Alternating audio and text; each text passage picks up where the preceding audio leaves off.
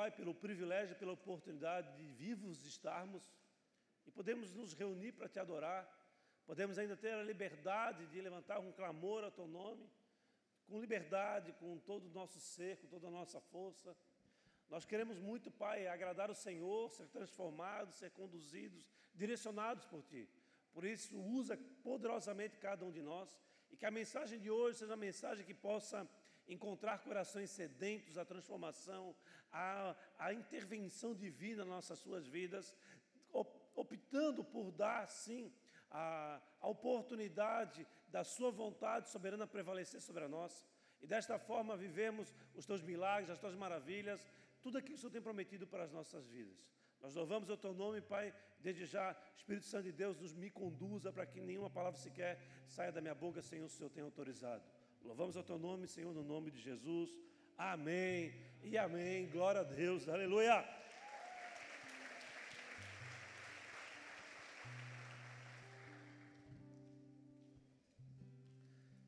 Essa semana eu tive a surpresa de ter o, de ter o falecimento do meu padrinho, de um tio muito querido meu.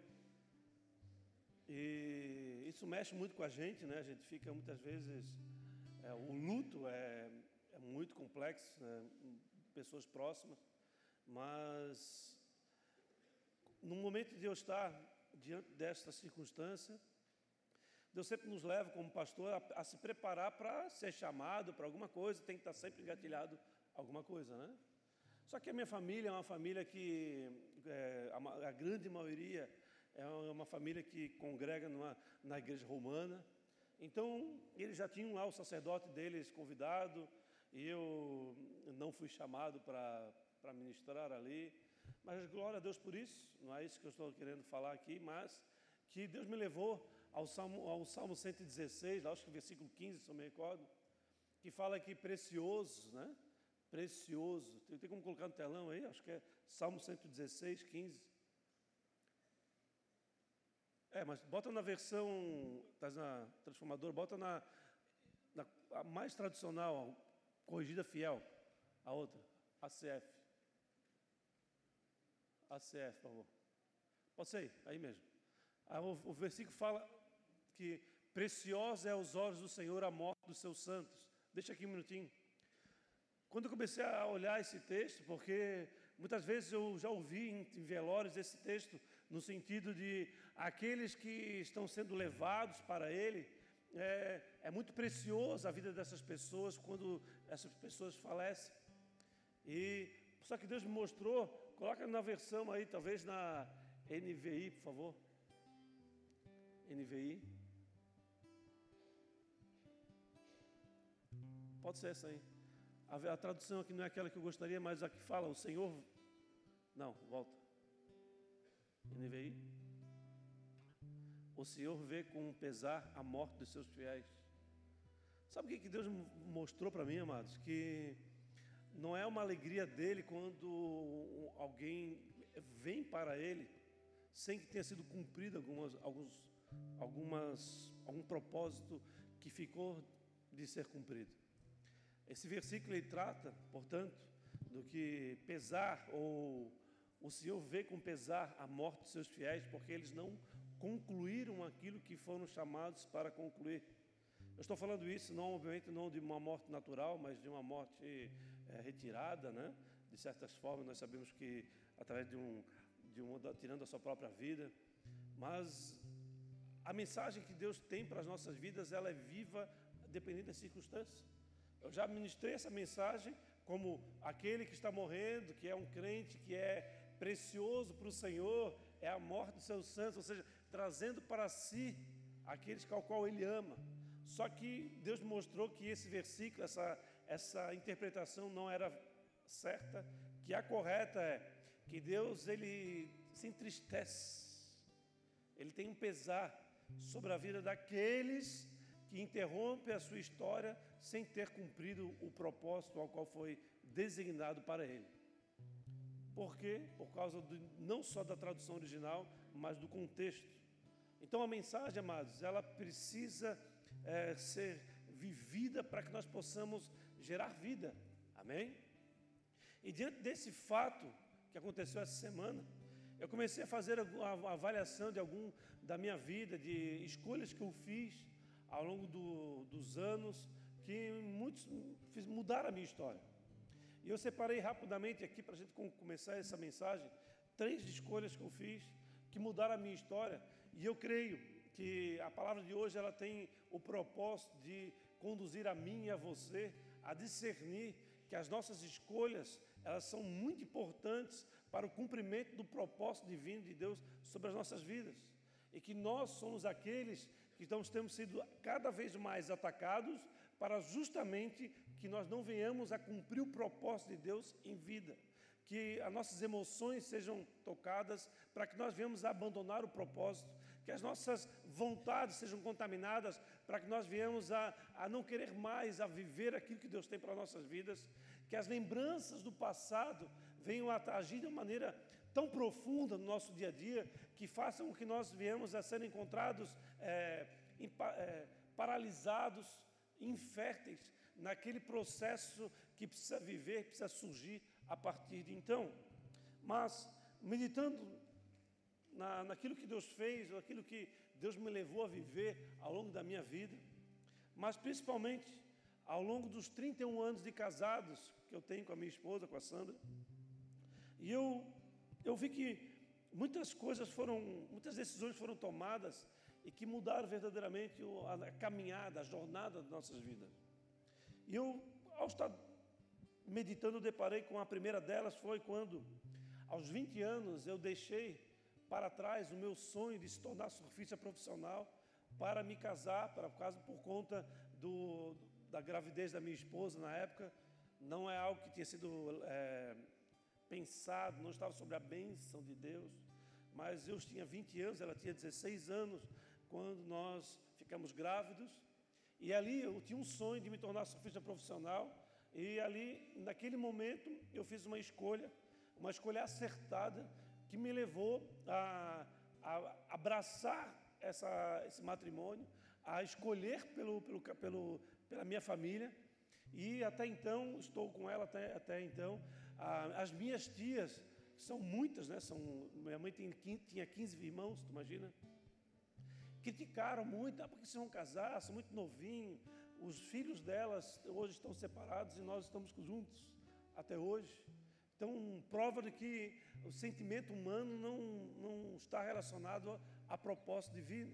No entanto, as nossas escolhas, elas têm o poder de é, conduzir a essa escolha a serem levadas à transformação, à, à movimentação é, soberana e espiritual, ou tem o poder de simplesmente nos retirar daquilo que Deus está fazendo. E apesar de o meu coração ficar assim angustiado na época, eu escolhi, fiz a escolha certa, até hoje então estamos com ela. E ela está comigo. Amém? A segunda foi morar no sul da ilha. Eu era como sempre, eu amei, amava surfar. E fui, a gente foi morar numa casa que era 200 metros, 200 metros perto do mar. Então eu podia surfar quando eu queria, antes de, antes de trabalhar e assim por diante. E, a, e ela acabou consentindo, nós fomos morar lá no sul da ilha, ficamos longe da família. Mas eu acredito que eu, nessa escolha, fui extremamente egoísta, porque eu acabei é, levando ela a, a a viver esse, esse tempo. Foi um tempo onde mais usei drogas, mais eu fui investir na, no, no, álcool, um tempo onde eu mais me perdi. E, mas só que ao mesmo tempo foi um momento onde ela se converteu, onde eu me converti, onde acabamos vivendo é, o início de uma nova jornada. E eu queria é, agradecer pela vida dela, né, mais uma vez, dentro de todos porque por três anos ela orou pela minha vida, madrugada ela botava a mão na minha cabeça, orava, orava, muitas vezes eu empurrava ela, mas eu ali já estava completamente tomado pelo mal e ela pela presença do Senhor, e as trevas elas têm que sucumbir diante da maravilhosa luz. Com três anos ali naquela guerra, vários motivos eu tinha, mas até o momento que Deus me levou a, a ser conduzido a Ele, e glória a Deus pela vida dela, né? Porque Muitas pessoas não entendem ela, ela porque ela tem essa característica de profeta do Senhor e muitas vezes as pessoas combatem a, a, a minha esposa, ela é combatida muitas vezes por muitas, por muitas circunstâncias, mas o que eu posso deixar bem claro é assim, se você combate a ela, combate a mim. Amém? Então, é, o profeta muitas vezes ele não é compreendido, mas uma coisa que eu aprendi é que se tem alguém que realmente entra na presença do Senhor, ama a Deus e me constrange diariamente, é esta pessoa aqui, a minha esposa. Amém? Glória a Deus.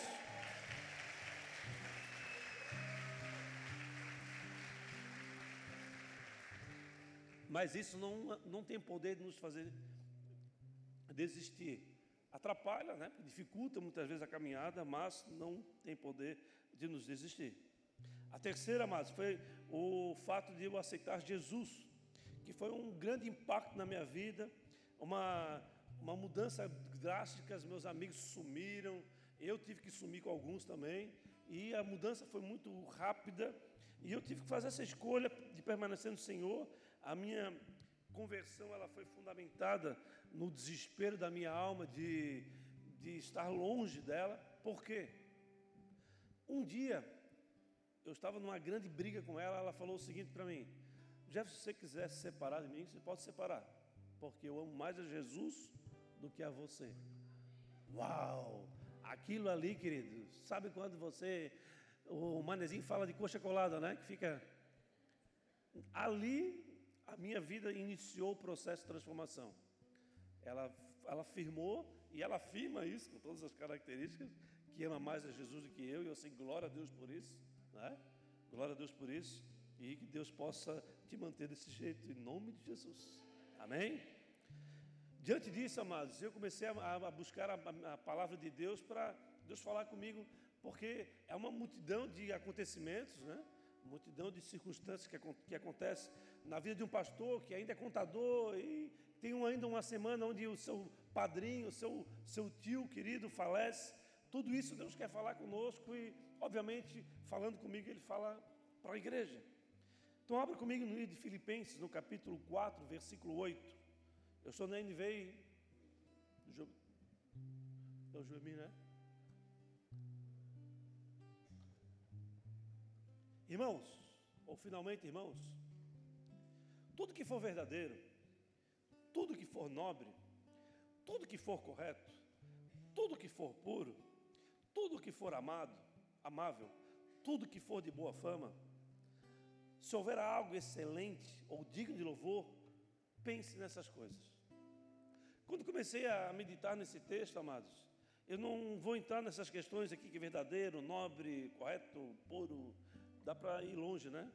Mas Deus começou a ministrar meu coração no término da, desse texto, desse versículo.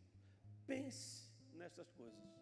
O que for bom, for agradável, o que for puro, pense nessas coisas. Eu passei, eu passei a, a discernir nessa, na meditação do que a nossa mente ela pode ser conduzida por nós a abandonarmos alguns pensamentos, a abandonarmos alguns sentimentos que surgem na nossa mente. O sentimento de tristeza, começando a, a substituir pela morte do meu, do meu, do meu tio, padrinho, é começando a substituir pela adoração, começando botando louvor, adorando o Senhor, agradecendo a Ele pela vida dele, pela vida do tempo que Ele esteve conosco. E, e esse tipo de pensamento, ele começa a mudar nosso dia, a mudar a nossa, a nossa vida. Mas, esse livro de Filipenses, ele foi escrito pelo apóstolo Paulo. E ele, um pouco antes dele escrever esse livro, ele era um perseguidor da igreja, e ele era alguém que promovia o assassinato de cristãos, que na época era chamado aqueles que são do caminho. Mas ele pede, ele sugere que venhamos a levar a nossa mente e o nosso coração, obviamente, a pensar naquilo que é nobre, a pensar naquilo que é verdadeiro, a pensar naquilo que pode nos edificar e abandonar aquilo que tem o poder de nos destruir. Amém? No, tudo, tudo que vivemos, amados, eu creio que tudo que escolhemos, ele, ele tem o poder de nos levar a viver coisas que gostaríamos ou não. Ou tudo aquilo que nós vivemos nasce das nossas escolhas do passado. Amém? Como eu falei para vocês, eu, eu desejava é, ser surfista profissional, mas abandonei o, o, essa possibilidade para me casar. Eu desejava morar perto do mar, por uma forma egoísta, eu fui morar perto do mar, mas ao mesmo tempo Deus nos usou aquele ambiente para nos levar à conversão. De uma maneira sobrenatural, Deus me leva a uma conversão, num lugar completamente fora de, da realidade que nós vivemos hoje aqui, mas é, as escolhas, elas sim mudaram a nossa história, mudaram a nossa vida, e elas sim podem mudar os nossos dias, o nosso futuro. Aquilo que você vai estudar, aquilo que você faz se capacitar, aquilo que você vai se desenvolver, tudo aquilo que você faz conforme as tuas escolhas, ele tem o poder de mudar toda a tua vida. Toda a vida.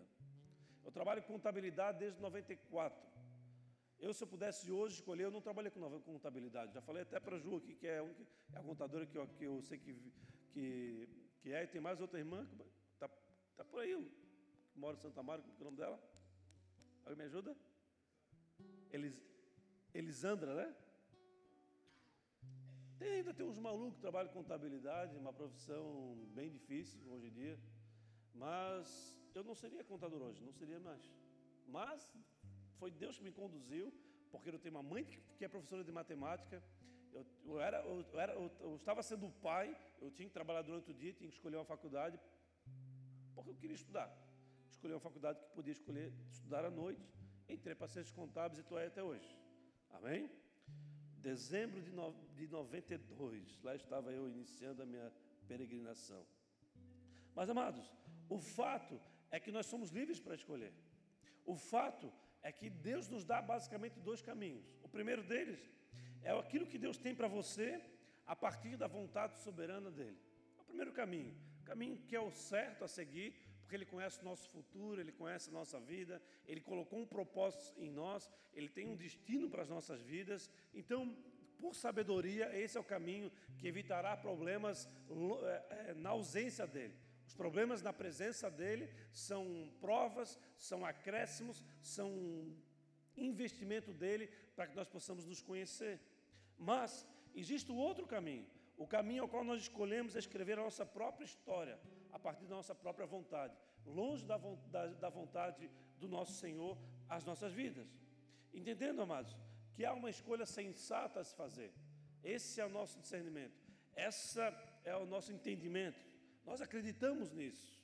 Mas, mas para que nós possamos fazer as escolhas certas, nós precisamos continuamente estar pensando naquilo que nós iremos escolher, naquilo que nós iremos fazer.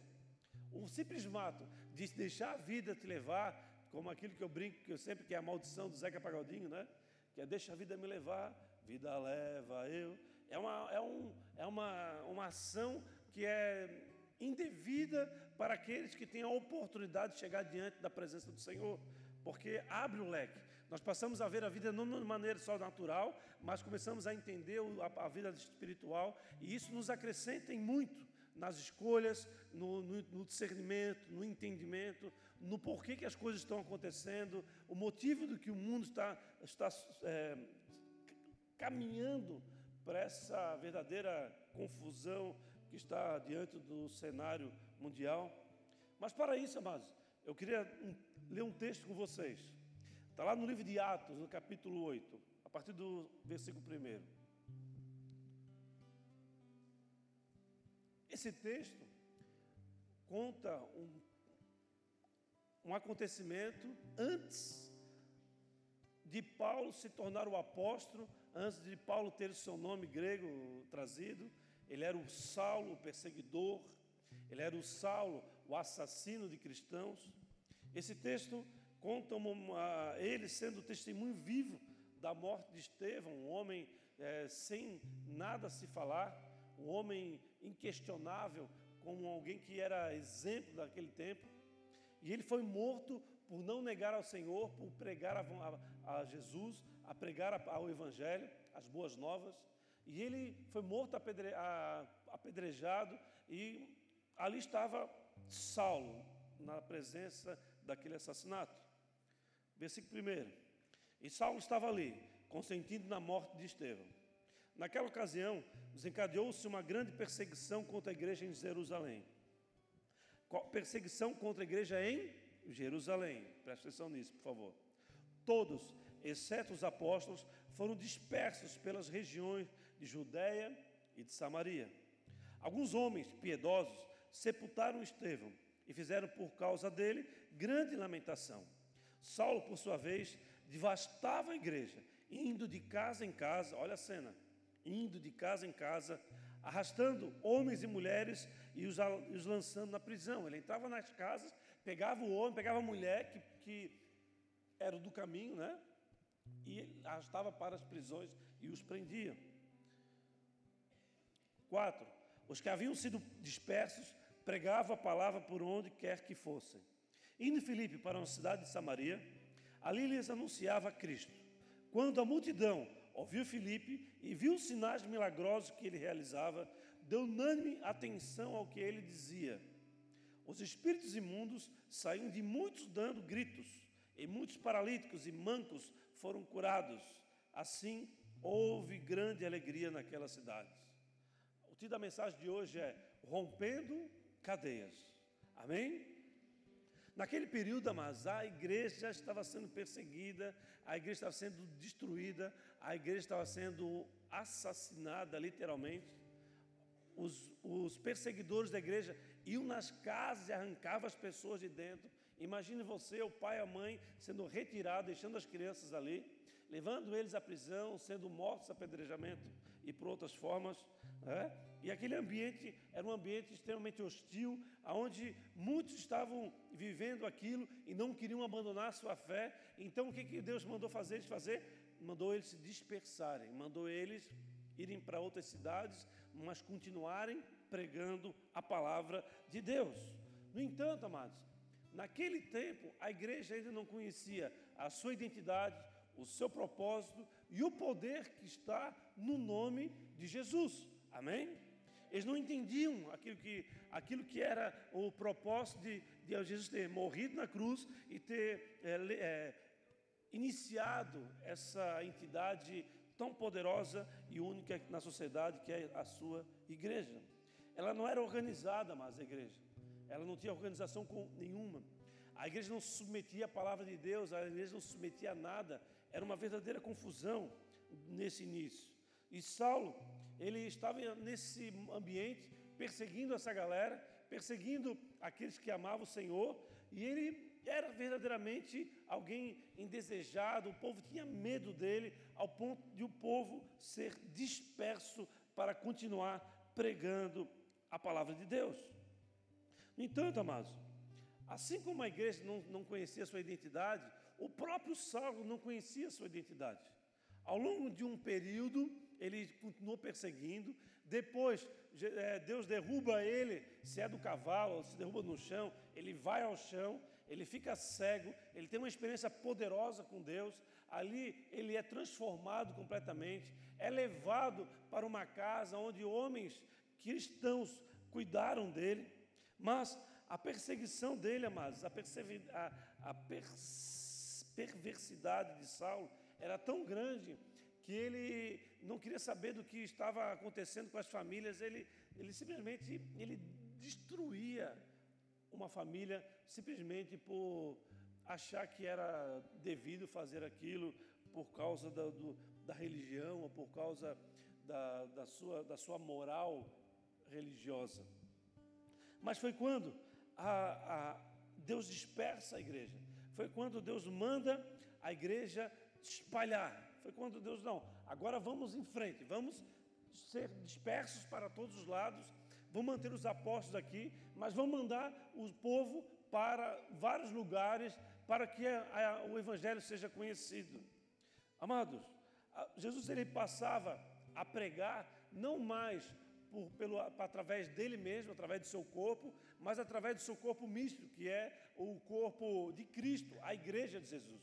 A igreja começou a pregar aquilo que Jesus estava pregando. Então não era mais um homem, eram muitos homens e mulheres que tinham sido espalhados ah, na sociedade, para levar a mensagem da cruz, para levar as boas novas.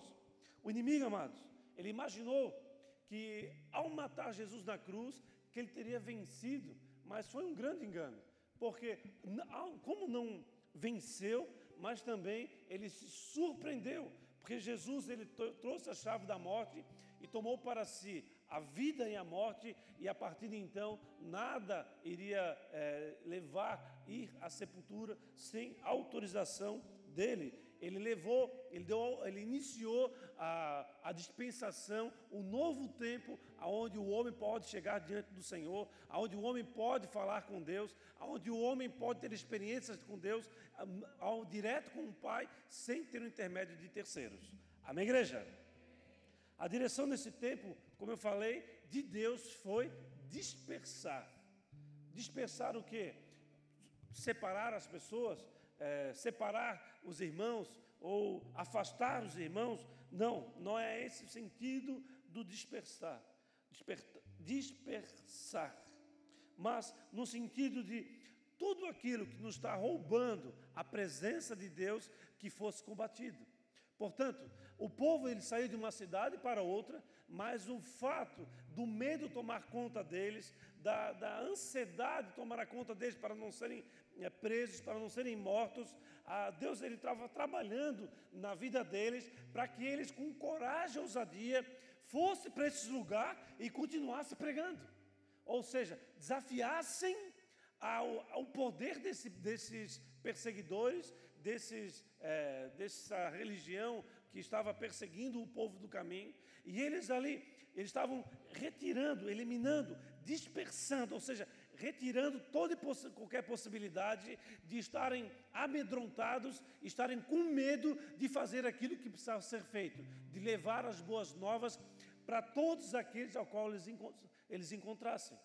Então, era um rompimento Quanto mais a igreja estava sendo perseguida, mais ela crescia, mais ela rompia. Quanto menos a igreja é perseguida, mais o povo se acomoda em, em, em comunidades, em sociedades, e mais o inferno prevalece.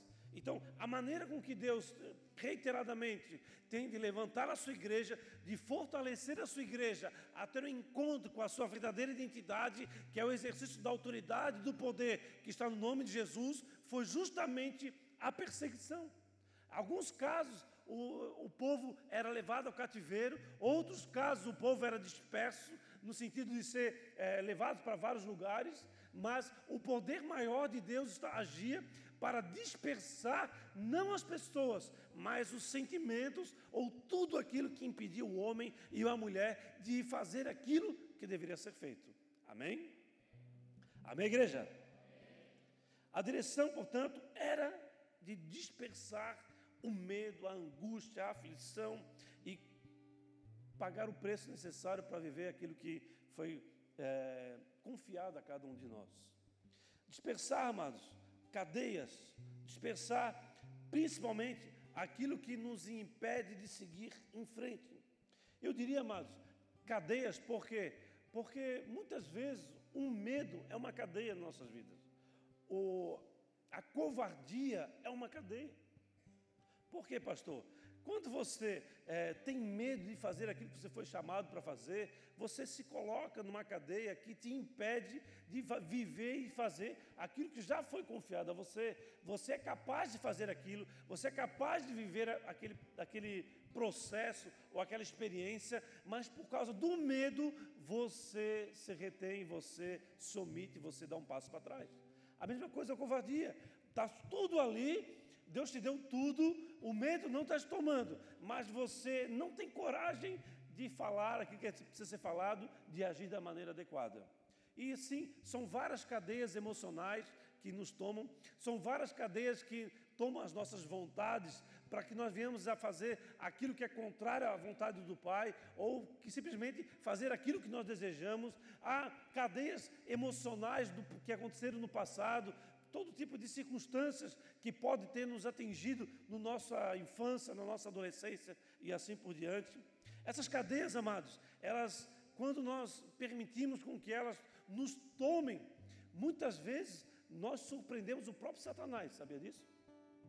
O próprio Satanás fala, cara, olha quem ele é e olha o que, que ele está fazendo com tudo aquilo que Deus deu para ele, ou Deus deu para ela.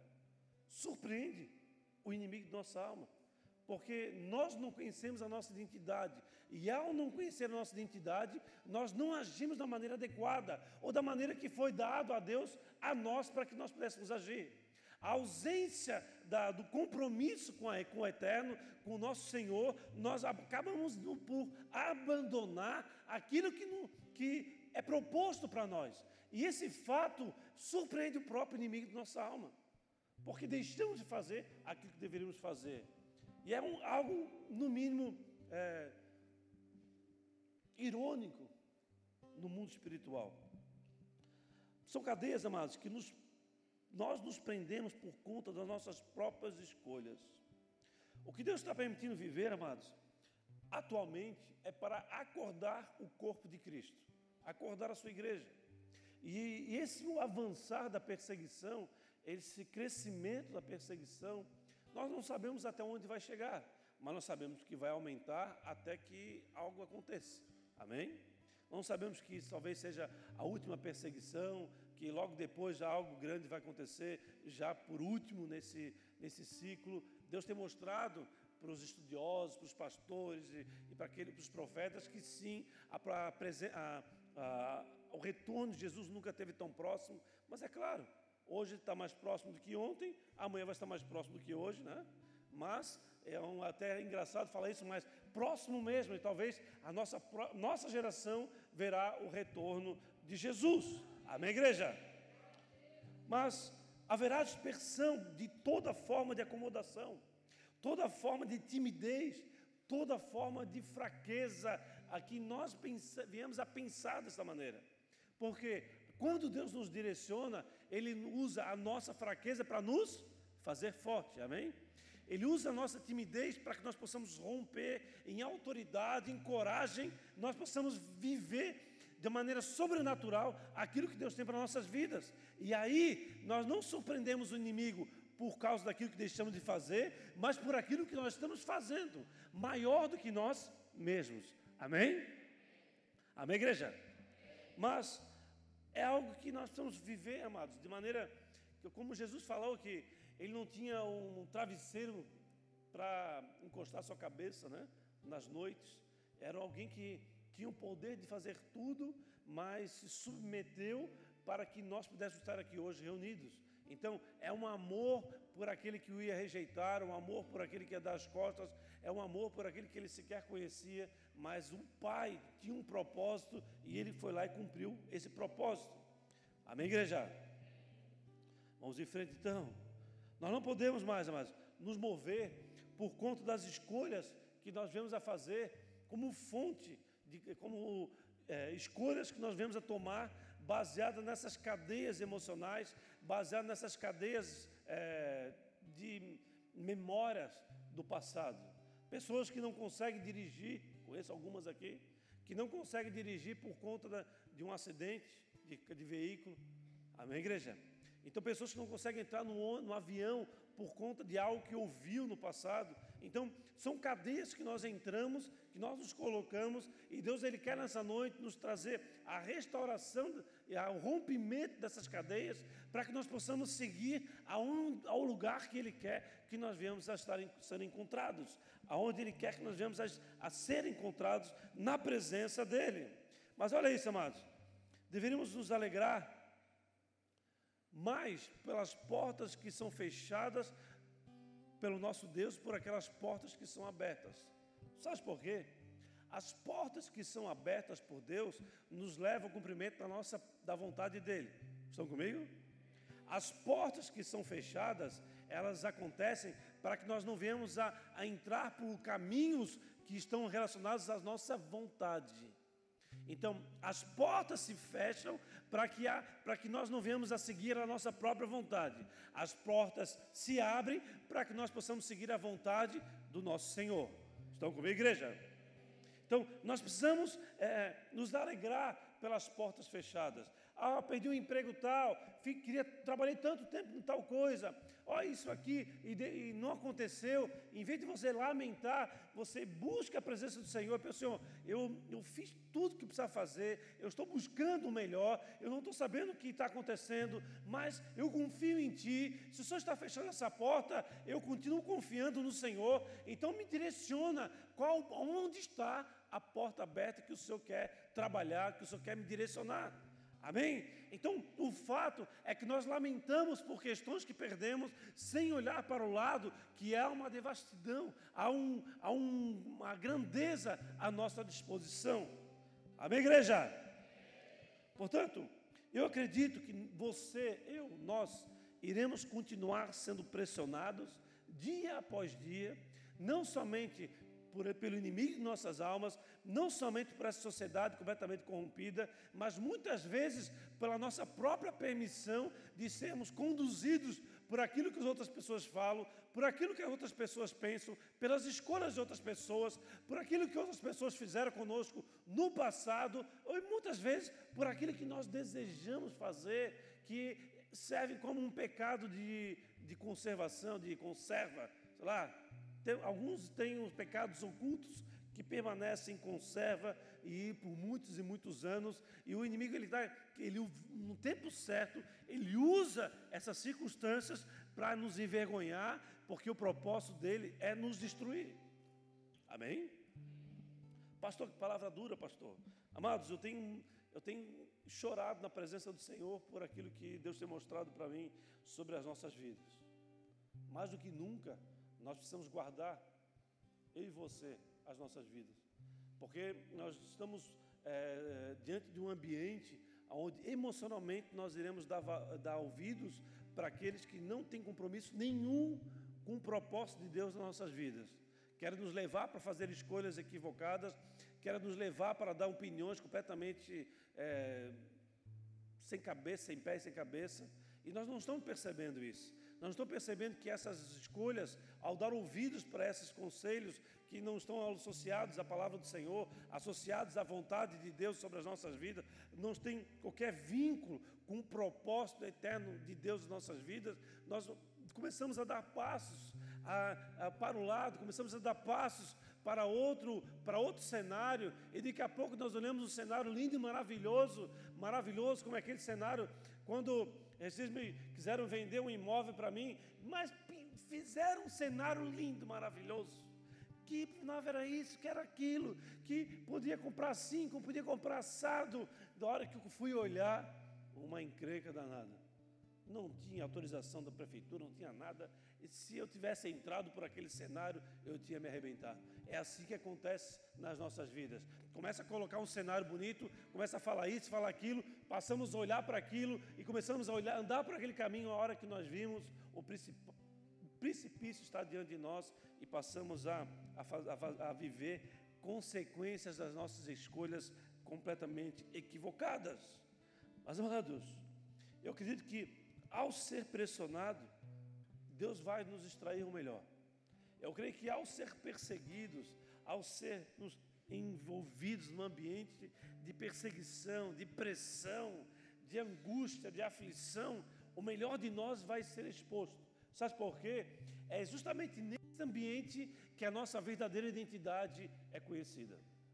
Pode dar um glória a Deus a mim, meu irmão?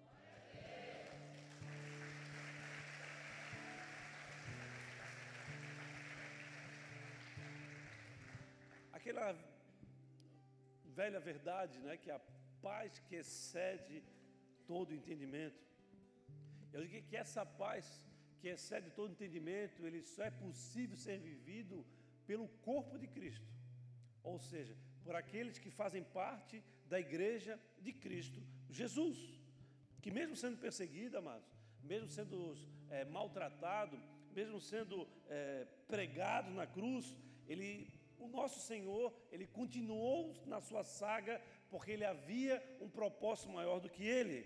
Por isso, nós precisamos romper com todas as formas de cadeias que estão nos oprimindo, que estão nos levando a, a dar a vista para aquilo que não nos interessa, que não tem nenhum compromisso com aquilo que está sendo proposto por Deus desde o ventre de nossas mães. nas nossas vidas. Amém? Nós precisamos estar atentos, olhar para aqueles que estão verdadeiramente compromissados, olhar para aqueles que não têm compromisso nenhum conosco e selecionar. Neste tempo, nós precisamos ser seletivos. Eu vou voltar a falar aqui, amados. Neste tempo que nós estamos vivendo, nós precisamos ser seletivos. Se você não for seletivo, você poderá tomar gotas homeopáticas desse engano, você poderá ser enganado ao longo dos dias, você poderá olhar para questões que parecem bonitas aos seus olhos, mas no mundo espiritual é a derrota completa para a sua jornada, para a sua vida. Amém, igreja? E eu diria mais: a perseguição irá nos levar para um ambiente completamente inesperado. Inesperado. Por quê? Quando nós rompemos com todo tipo de laço, com todo tipo de, de influência que este mundo caído está querendo fazer sobre nós, nós passamos a ser automaticamente influenciado por aquele que tem propósito sobre as nossas vidas. E ao seguirmos essa jornada, ah, o que acontece? O tempo que você teria para fazer algo longe da presença do Senhor é um. Na presença dele, esse tempo ele pode ser remido, ou seja, diminuído, ou ele pode ser estendido. Depende do propósito dele, você viverá experiências profundas num setor, numa outra área, num outro momento, mas longe dele, todas as experiências que você fizer serão muito mais longas. Por quê? Porque à medida que você vai entrando você vai ter que precisar gastar mais um tempo para retornar, porque o retorno sempre será mais difícil do que a, a saída da presença do Senhor. É fato, é fato e é real. Portanto, amados, eu acredito que Cristo nos chamou para romper o jogo. Cristo nos chamou para romper a ordem das coisas. Cristo nos chamou para é, sacudir a sociedade a qual nós estamos vivendo. Cristo nos chamou para sair do normal, para nós sermos extraordinários com Ele. Vivemos aquilo que Ele tem para as nossas vidas, rompendo toda forma de timidez, toda guerra que está na nossa mente, que nos impede de nós conhecermos verdadeiramente quem nós somos. Na identidade em Deus, nós conseguimos viver coisas que longe dela nós jamais, jamais, jamais nós iremos viver. Amém? Amém, igreja? Agora voltemos lá o, o Atos 8. A igreja, a igreja estava reunida em Jerusalém. O, o, o que acontecia naquela época? Toda vez que havia uma, alguma controvérsia, uma circunstância negativa, uma, um, tempos difíceis, o povo judeu se reunia em Jerusalém para buscar o Senhor, para ser direcionado pelos sacerdotes, para, ser, para ouvir a voz do Pai, para saber o que deveria ser feito. E ali estava o povo é, é, reunido em Jerusalém para ouvir a Deus. E o que, que Deus mandou eles fazer? Se dispersem, cada um para um canto. Estão querendo destruir vocês, estão querendo é, matar vocês, e não é esse o propósito que eu tenho sobre a vida de vocês. Eu quero que vocês se dispersem. Eu quero que vocês vão para cada, um, para cada uma das cidades ao redor, façam viagens, eu vou falar com cada um de vocês, serão direcionados por mim, mas se dispersem. E nessa jornada de se dispersarem, todo tipo de medo, todo tipo de angústia, aflição, eu quero que vocês dispersem também das suas vidas. Eu quero que vocês eliminem essas vidas. Eu quero que vocês tomem a coragem, a ousadia, para que vocês possam viver aquilo que eu tenho para vocês nesse tempo. Esse foi a ordenança de Deus ali em Atos 8, quando a igreja estava sendo perseguida, quando cristãos estavam sendo mortos por apedrejamento, outros sendo retirados violento, de maneira violenta dentro da sua casa, pai, mãe, às vezes seu pai, às vezes sua mãe. E aí esse fato estava causando uma grande confusão na sociedade, mas o que Deus queria de nós é: vão, vão, vão para todos os cantos, todos os confins do mundo, preguem o evangelho, manifestem o reino, permitem que permitam que verdadeiramente vocês possam ser direcionados por mim, ao ponto de vocês serem conhecidos por vocês mesmos na sua capacidade, no seu propósito, naquilo que eu tenho sobre a sua vida. Uma, uma ordenança no mínimo difícil. Mas eu acredito que Romanos 5 fala muito sobre isso, que fomos convidados a glorificar o Senhor na tribulação. Somos convidados a, a glorificar o Senhor na dificuldade. Por isso que a gente fala, passamos pela prova, dando glória a Deus. Até essa música do, foi a música que, que foi fundamento da minha conversão. Eu questionava minha esposa, que ela vinha com um CD de Marielle, como é? Nem lembro mais. Como é que. Mas, Cassiano, mas tem outra, Mari Lauriette. Nada contra, Matos, mas para mim não rolava. Surfista, imagina. Vinha, ela com. Desse negócio. Quando começou, eu passando agora, dando glória a Deus, aquele, aquele som, já tinha som, tinha música, né? Eu comecei, opa, tem alguma coisa diferente aí. Comecei a ouvir aquelas músicas dela, começou a atualizar o, a, os, os CDs. E começou, ela se tocou, Deus falou com ela. Ela começou a comprar algumas coisas mais atuais, aonde surgiu o Fernandinho, ali aquela Heloísa Rosa. E ali comecei a cair um manto quando ia para o sul da ilha, viajando até lá. Mas aí foi o que Deus fez através do poder da manifestação de quem está ouvindo a voz dele. Portanto, amado, sempre quando Deus chega até você, é porque ele tem um propósito. E o propósito maior é fazer com que você conheça a sua identidade. Não tenha outra forma, amados. Porque se você está passando por luta, como a Jerusa estava aqui com a criança, ele se aproximou dela de uma maneira tão soberana, soberana sobrenatural, que ele viu a sua filhinha linda e aurora, amada, conectada nela, a quem ela ama, que ela dá a sua própria vida, sendo retirada das suas mãos para uma cirurgia neurológica, com poder de ter traumas de todas as formas, consequências terríveis, e ela desesperada, sem saber o que fazer, o Senhor veio guardou ela, protegeu ela, a igreja veio, abraçou ela e ela viveu assim o sobrenatural de Deus e hoje tenho certeza do que ela conhece melhor ela do que nunca antes. Amém? E ela conhece mais a Deus do que sem antes desse fato ter acontecido. Mas foi o caso, amados. Quero trazer agora para um outro texto rapidinho para a gente. Já estou um pouco avançado aqui no horário mas foi o caso do encontro de Jesus com a mulher samaritana. O fato dele se aproximar de alguém, até tem uma camiseta do Judá, quem pode me ajudar?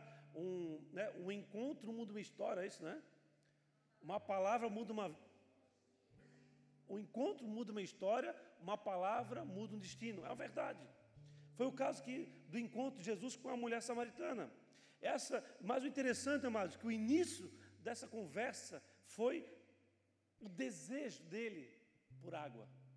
Ele chegou diante dela e falou: mulher, eu tenho sede. O início dessa conversa saiu dele, o saiu dele a conversa. Ele que procurou essa mulher para conversar. Mas por que, que eu, eu quero associar uma coisa com a outra? Porque essa mulher, amados, ela se achava pior de todas as criaturas. Ela se achava, desculpe o termo aí, coloque entre aspas, ela se achava como se fosse a prostituta ou a vagabunda da época. Ela já estava nos, nos ela tinha muitos maridos, né? ela estava no sexto marido, né? Então, ela já estava numa situação completamente é, é, à margem da sociedade. Pensa numa cidade, amados, misógina, que odiava as mulheres, machista, aonde hum, para as mulheres servia só aquilo que eles atribuíam ou aquilo que eles permitiam. E ela estava numa condição como essa, numa sociedade como essa, e ainda ela era mulher de muitos homens, conhecia todos os homens. E ali, Deus, ele, na figura de Jesus, chega diante dela e fala: Mulher, eu tenho sede. Ele começa a conversa com ela. Sabe o que aconteceu, amados? Naquele momento, a identidade dela foi transformada. Ela deixou de ser aquela prostituta, aquele, aquela, um pensamento dela, né? Para se transformar no quem? Em uma saciadora de sede. Ela passou a ser uma saciadora de sede. Por quê? Ela foi levada a, naquele momento a ir buscar a água no poço mas quando ela tem a conversa com Jesus, o que, que ela faz? Ela pega os cantos e faz assim, ó. O que acontece com um cântaro de barro quando ela larga o cântaro?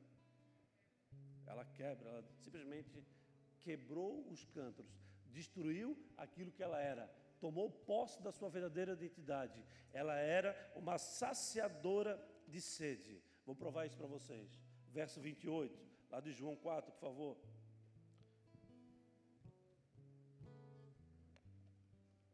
Então, deixando o seu cântaro, a mulher voltou à cidade. Ela voltou para onde? A cidade. E disse ao povo: Ela falou para quem? Como que uma mulher, na condição que ela estava, numa sociedade que ela vivia, ela tem voz contra um povo? E o que é pior? O que, que o povo fez? Olha ali. Venham ver um homem que me disse tudo o que tenho feito. Será que ele não é Cristo? 30. Então, saíram da cidade e foram para onde ele. Como assim, amados? Tudo bem. Como que uma mulher com sentimento de, de, ser uma prostituta, uma mulher que não na mais da sociedade, que a conhecia todos os homens, mas não conhecia quem ela era, como que ela foi capaz de, depois desse encontro que transformou a vida dela, chegar diante de uma sociedade, levantar a voz e fazer com que todos eles fossem em busca de um outro homem? Só Deus pode fazer isso na vida de alguém. Amém? Amém, igreja? Ela tinha um problema de identidade. Ela não sabia quem ela era. E Deus transformou a vida dela num simples encontro. E é assim que Deus quer fazer na minha vida e na tua vida. O fato é que é por causa das nossas escolhas, por causa de nós olharmos para o lado, nós deixamos de ter esses encontros. Ou seja, ou podemos ter encontros como esse, mas não darmos valor ou darmos ouvido à voz de Deus. Perdemos a oportunidade. O caminhão passou, o trem passou e você não entrou. Ele, ela conhecia, amados, praticamente todos os homens. Ela era influente no meio deles. Mas ela vai lá, fala de Jesus para todo mundo e ela manda aqueles homens que eram influentes para conhecer outro homem. Irmãos, imagine isso naquela sociedade. Como assim? Você, você vai, vai nos guiar?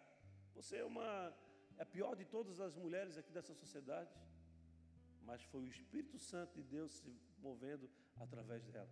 Quando alguém se move na sua identidade, tem poder de mudar a estrutura de uma cidade inteira. Amém? A cidade se moveu para ouvir a Jesus, pelo simples encontro que ela teve com ele, quando ele entrou em contato com ela e falou: Mulher, eu tenho sede. Jesus tem sede, amados.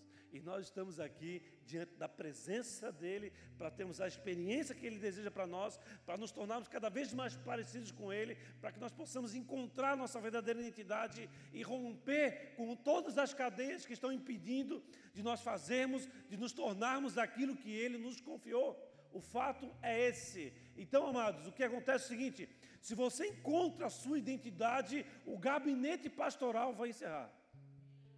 Ou diminui para zero. Amém, igreja?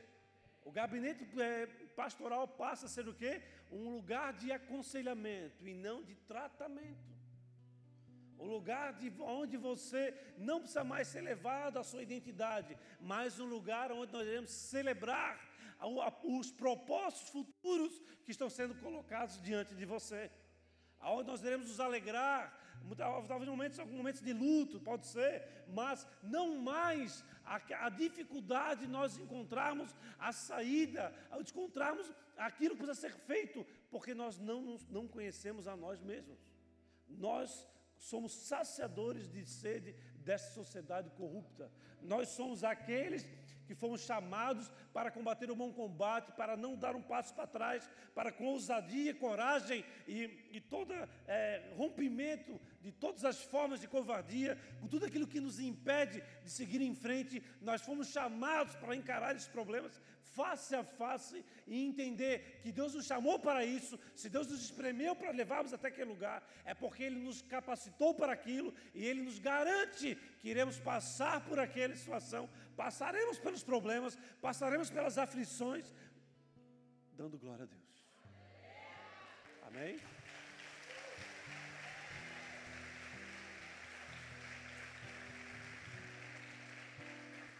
A mulher mudou de ofício.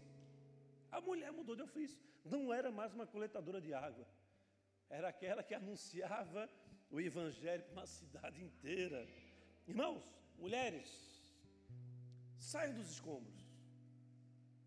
Mulheres, rompem, rompam com as cadeias. Mulheres, façam o que precisa ser feito. Não é sobre vocês, é sobre aquele que chamou vocês. O fato que a nossa sociedade ela se encontra muitas vezes nas mãos dos homens pela ausência da ação das mulheres. E nós precisamos de vocês. Como eu falei, eu precisei da minha esposa para que me tornar o que me tornei hoje. Senão hoje eu poderia estar morto por causa das drogas ou longe dela. Amém? E muitos de vocês não estariam aqui, na verdade. Mas o fato é que quando as mulheres se levantam para, os, para serem as edificadoras, para serem aquelas que têm um, um papel maravilhoso, o melhor papel do, está nas mãos das mulheres. A mulher diz, ah, mas eu quero, eu quero ter o mesmo direito do homem, então cai para a guerra. Cai para é, tirar um, um caminhão de cimento para uma obra. Vocês estão sendo protegidas, estão sendo guardadas. Deixa o homem passar o trabalho que tem para passar. Deixa o homem fazer a parte pior. Vocês, Deus deu a melhor parte para vocês. Vocês são a bênção das nossas vidas. Vocês são as nossas princesas. Vocês são aquelas que nós trabalhamos da nossa verdade, na identidade que Deus nos dá para guardar, para proteger vocês, para levar vocês para saciar os seus desejos não além dos nossos. Homem que é homem, não compra um tênis para ele, sem, sabe, sem que a, a mulher tenha os dela. Amém? Homem não mata o seu desejo sem primeiro ter matado o desejo da esposa. Mulheres, saiam dos escombros, se levantem, vocês não têm valores, valor que foi dado por um Deus ele retirou vocês da melhor parte do homem, não para ficar se submetendo ao jugo, mas para se submeterem a Ele, a Ele, a Ele, a Ele. Ele pode.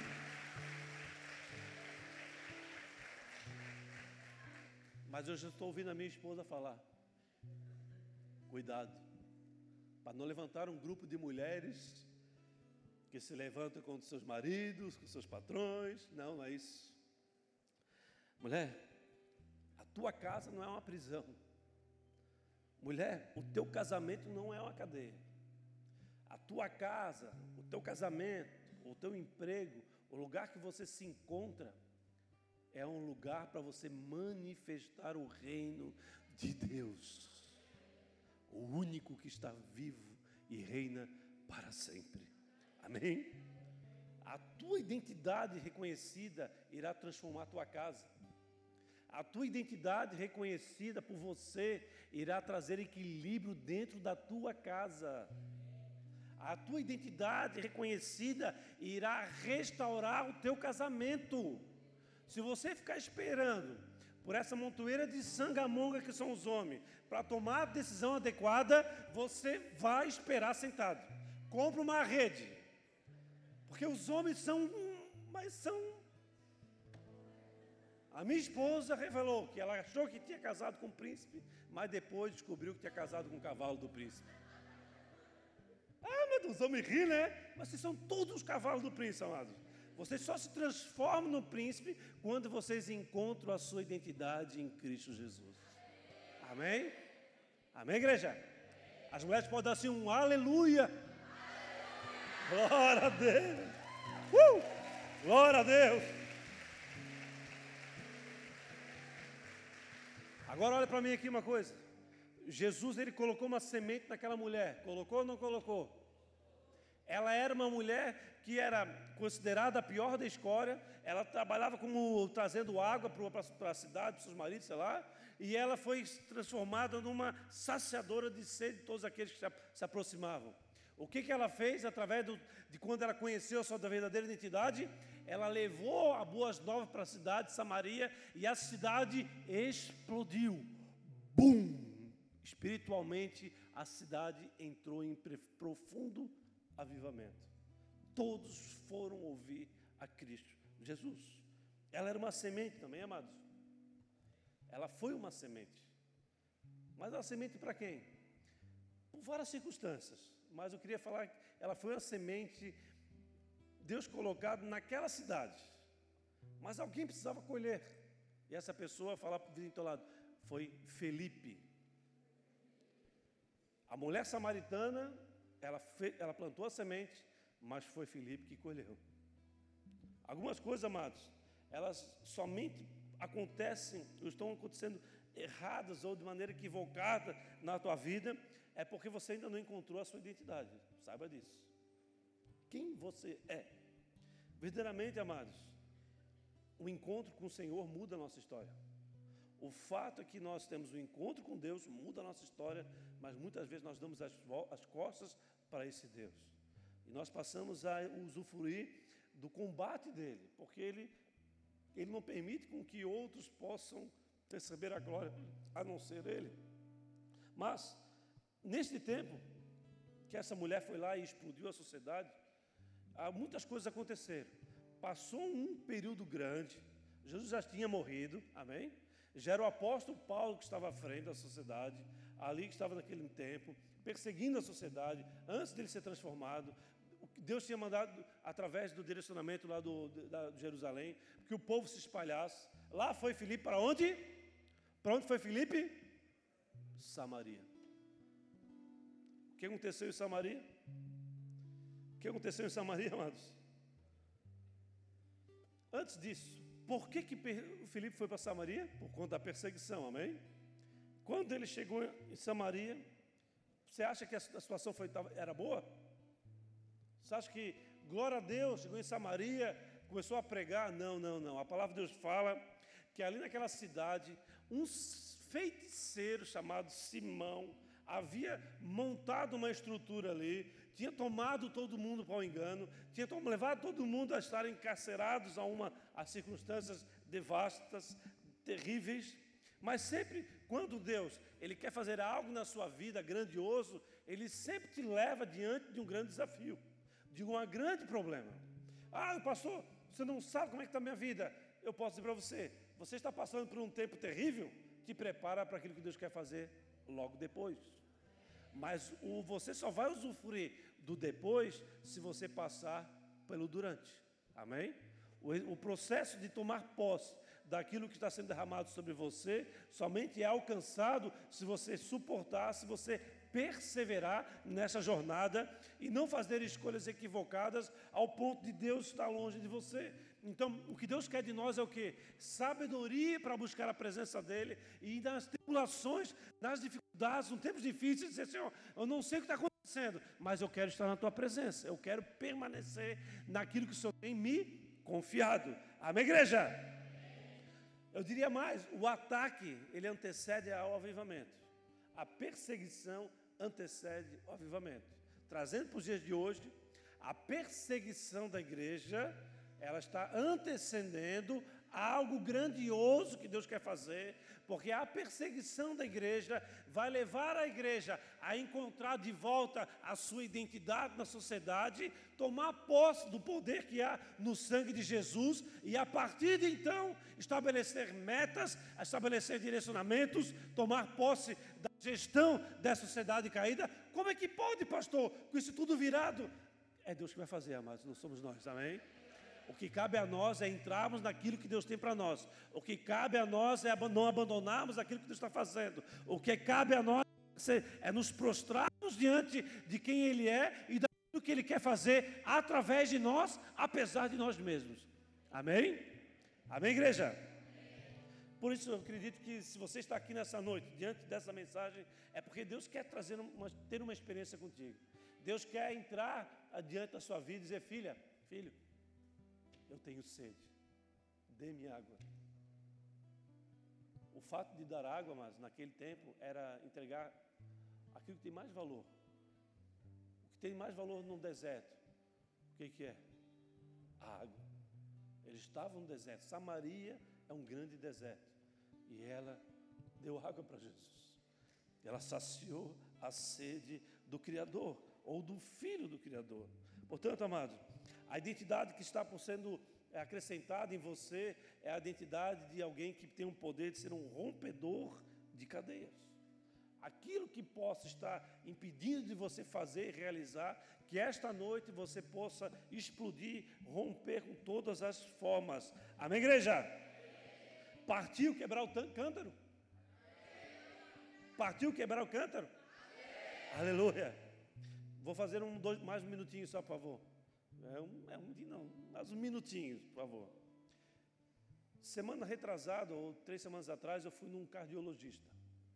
Porque eu faço, por causa tenho pressão alta, e eu fui no cardiologista e ele fez todos os exames lá, está tudo certo, tudo bem, continua tomando esse remedinho aí, é, e assim por diante. Até, até o final do ano eu encerro a, a, a, a tomar esse é, remédio de pressão alta. Mas o que me chamou a atenção, sabe o que foi? Que Deus me lembrou hoje, que ele, ele botou na frente dele e falou assim, a pergunta que ele fez, o seu avô ou o seu pai, eles têm algum problema de coração? Assim, mas o que, que tem a ver? Eu estou aqui na conversa, eu já sou atendido por você há muito tempo. O que, que tem a ver com meu avô, com meu pai, ter problema de coração? Ele falou, sabe que o problema de coração, o problema de pressão alta, ele é hereditário, ele vem de pai para filho, ele vem de pai para filho. E eu me lembrei de uma história, amados, que se repetiu. Abraão, quem lembra, quem, quem conhece Abraão aqui? Quem não conhece, ou que não quis levantar o braço, foi preguiça, né? Passou demorando muito na pregação, quase uma hora e meia. Mas Abraão, mas olha só, ele, ele foi levar, sair de um lugar para o outro. Quando os inimigos chegaram até ele, o que, que ele fez? Falou que a sua esposa Sara era sua. Ele tinha a promessa de ser pai de multidões, sabe? Amém? Naquele tempo, Isaac não vivia ainda. O tempo passou, Isaac não sabia dessa história. Quando Isaac foi confrontado pelos inimigos, o que, que ele falou de Rebeca? Que era quem? Hum. Daí tu olha para a história da tua família, na é verdade? Fez isso, vô, fez isso, pai, e se você não se cuidar, você está fazendo também. É ou não é? Ah, pastor, que loucura essa pregação, querido. Eu estou falando sobre verdades. Eu não estou falando sobre religião. O fato é, gabinete, o pai fez, o filho fez, não, o vô fez, o, fi, o pai fez e o filho está fazendo. Abraão fez, Isaac fez. Amados, nós precisamos desesperadamente conhecer a nossa identidade. Sem ela, nós estamos é, fadados a replicar os acontecimentos do passado. Fazer porque sempre foi feito, fazer por tradição, fazer por costume, pagar promessa por causa de costume, fazer isso, fazer aquilo, fazer porque sempre foi feito, mas não fazer porque você conhece quem você é e o que você deveria estar fazendo. O fato é que nós estamos dentro de muitas cadeias que nós não conhecemos. O fato é que nós estamos presos a certas circunstâncias que não nos foi levantado, não nos foi revelado, mas aconteceu algo. Deus falou com um homem que era que nem Moisés, que era gago, que tinha dificuldade, que não conhecia a sua identidade, mas quando conheceu, ele foi lá, falou com o faraó, rompeu, levou toda uma população para a libertação. E essa pessoa que estou falando sou Joe. Amém? Para quem não sabe, eu não conseguia olhar para. Meu Deus, se eu olhasse duas pessoas na sala de aula, eu já caía, já desabava. Não conseguia ver, foi, tive experiências terríveis. Gaguejando, fala muito rápido, né, manezinho? Mas o fato é, amados, Deus faz o que quer, Ele usa quem Ele quer. Mas o, o, a pergunta que eu faço para você: você quer ser usado por Deus? Você quer verdadeiramente ser direcionado pelo Criador para fazer aquilo que Ele confiou a você? Ou você quer continuar fazendo as suas próprias escolhas, andando nas suas próprias cadeias, se vendo multiplicando os acontecimentos, multiplicando os fatos? Amados, foi para a liberdade que Cristo nos chamou, queridos. não foi para nos perder aos, a nós mesmos, aprender os fatos do nosso passado. Deus quer se mover nas nossas vidas. E eu digo mais: há um espírito de libertação neste lugar. E esse espírito de libertação não é o espírito que virá sobre mim para que liberte vocês. Esquece isso. Há um espírito de libertação sobre a tua vida, para que vocês libertem a você mesmo, para que você escolha a tomar escolhas adevidas, a fazer a vontade do Pai, a ouvir a voz dele dizer: Senhor, eu quero viver as tuas promessas, não me deixe fora daquilo que o Senhor está fazendo. Eu quero ser perseguido, ah, talvez não, mas eu quero ah, fazer aquilo que o Senhor me chamou para fazer. Se é necessário passar por perseguição, que assim seja, mas eu não vou abandonar a minha identidade. Amém, amados? Amém? Glória a Deus. Coloca aí um. Vou cantar novamente. É? Coloca aí um, um lua menor, por favor. Tem lua menor. Um sol maior. É isso, sol maior? Acompanhe comigo. Há poder no nome de Jesus. Há poder no nome de Jesus. Me ajuda, meu Deus. Há poder no nome de Jesus. Há poder libertar. Há poder no nome de Jesus.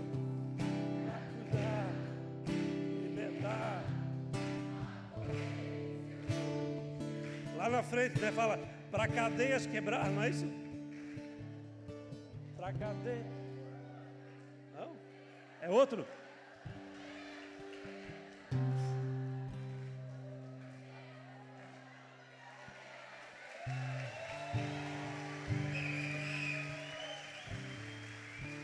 É outro louvor. A poder em nome de Jesus cantaram hoje, né? Ah, então foi isso, me enganei.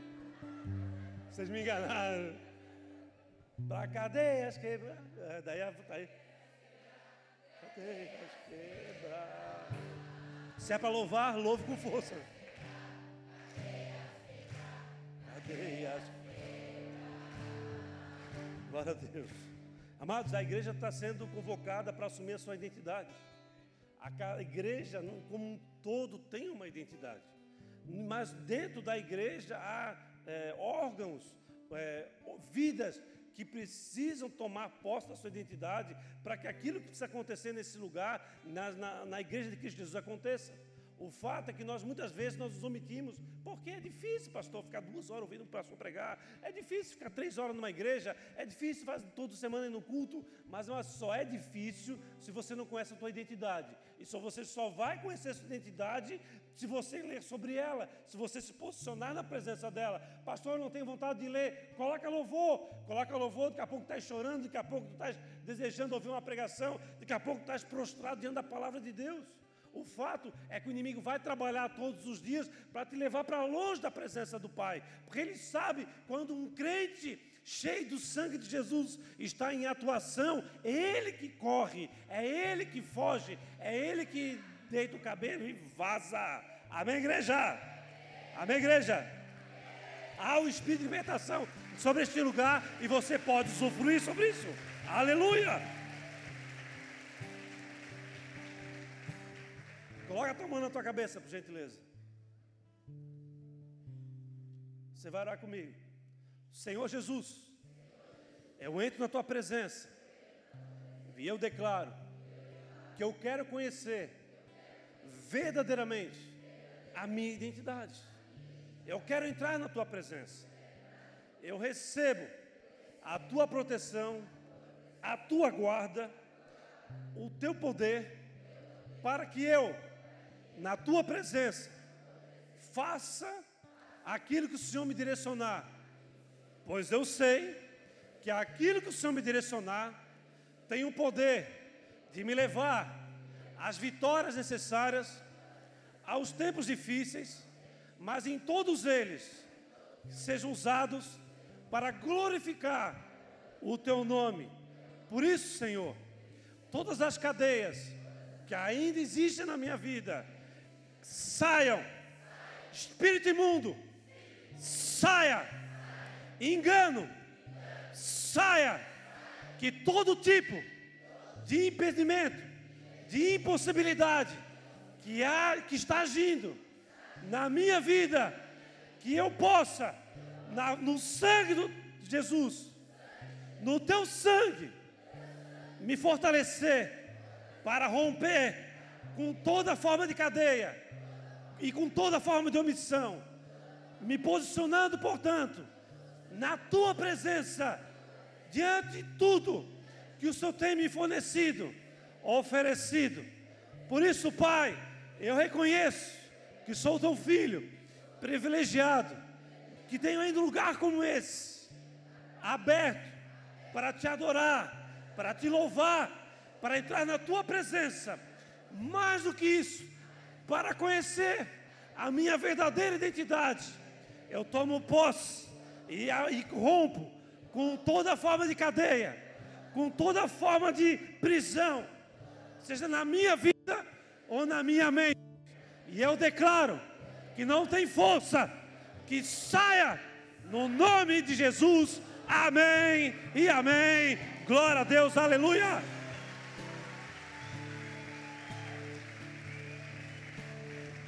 Você é o rompedor de cadeias. Você tem o poder de saciar a sede daquele que está sedento. Amém, igreja? Fique de pé, por favor.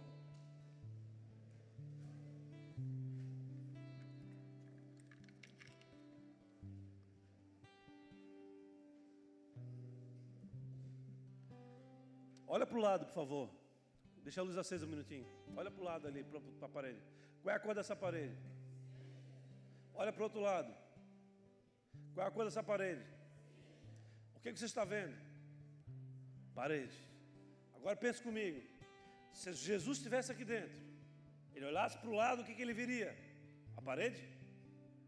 Ele iria ver além da parede. Ele pode ver além da parede. Deus pode ver as coisas fora do tempo, seja no passado como no futuro.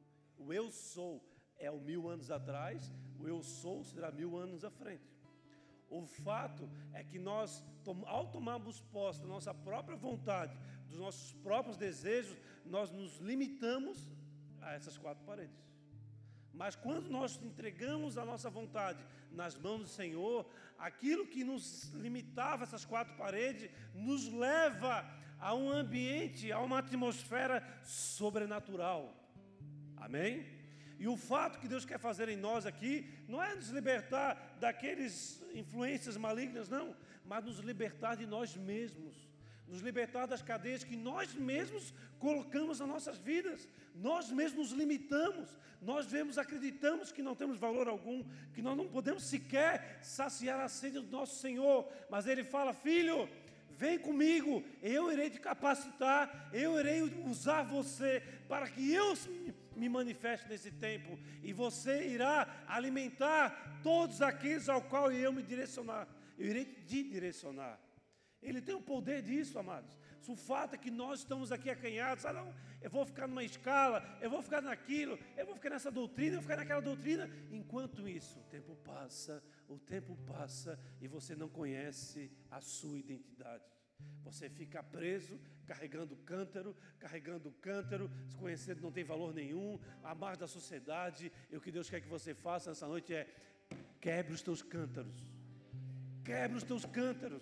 Tome posse da sua verdadeira identidade. Não murmure, agradeça a Deus por cada fato, por cada ato, por cada acontecimento. Fala assim, Senhor, eu estou aqui, o Senhor me colocou nessa situação. Mostra para mim o que o Senhor quer fazer. E a minha vida está nas suas mãos. É o tempo difícil, a perseguição. Deus te envia para onde? Vendo para onde? Para Samaria. O que a palavra de Deus fala, amado? Samaria. Deixa eu ler aqui no finalzinho só. Samaria 8, último versículo aí que eu li. Aqui. Os espíritos imundos saíram de muitos, dando gritos, e muitos paralíticos e mancos foram curados. Assim, houve grande alegria na vida deles é isso? O que está escrito ali? Aonde? um homem toma posse de algo que tinha sido semeado no futuro, no passado, toma, toma posse daquela, daquela que faz uma colheita sobrenatural naquela cidade. Os espíritos imundos tinham que correr, cadeias eram sendo rompidas, doenças eram sendo curadas, aquele influência maligna já não tinha mais poder. E aí fala: assim houve grande alegria naquela cidade. Amados, a nossa atuação tem poder de mover, mover a história não só nas nossas vidas, nas nossas casas, mas em cidades. Deus nos chamou como igreja para romper não só com cadeias individuais, mas com cadeias regionais. Trabalhar contra principados e potestades. Isso é muito maior que o nosso entendimento. Nós só conseguiremos agir nessa circunstância se nós conhecermos verdadeiramente a nossa identidade. Sem isso, amados, não vai para a guerra que tu vai levar pau. Não vai para o rock and roll tu vai sair pelado como a palavra de Deus fala. Amém? Ele vai rir de você. Agora, se você conhecer a sua identidade em Cristo Jesus, se você se apegar a Ele, você toma posse da autoridade dele, você sabe quem você é, é Ele que se apavora, é Ele que fica indignado. Tanto é que aquele mago ali, aquele feiticeiro, Simão, aquele mago logo em seguida se converteu e foi batizado nas águas e se submeteu à vontade do Criador. É isso que Deus tem para nossas vidas, amados. É não ter medo daquilo que nós estamos vendo, mas é ter medo de perder a presença do Senhor. É o temor de Deus em nós e assim agimos em direção da cura, da libertação de toda uma cidade, de toda uma sociedade caída por antes. Eu falo, amados, a igreja de Cristo Jesus, Brasil, posicionada na sua identidade, não tem supremo, não tem o que for, pode vir, pode perseguir, pode matar os, os, um monte de gente, pode levar para a prisão, porque no final é a igreja que irá triunfar diante das trevas contra as, as portas do inferno. As portas do inferno não prevalecerão contra. Esse fato é que não importa o que aconteça, o tempo vai passar e Deus irá levantar um povo remanescente fiel. E esse povo remanescente, eu creio que está aqui e poderá viver ainda nesta noite curas, libertações, mas, mas a principal, conhecendo a sua verdadeira identidade de filho, para ultrapassar todas as barreiras limitadas que limitam a nossa mente, que limitam a nossa visão, mas que estão sobre, eh, sobre Jesus, a capacidade de rompimento de todas elas. Amém? Glória a Deus por isso, amados. Feche seus olhos por um instante fazer mais uma oração essa noite.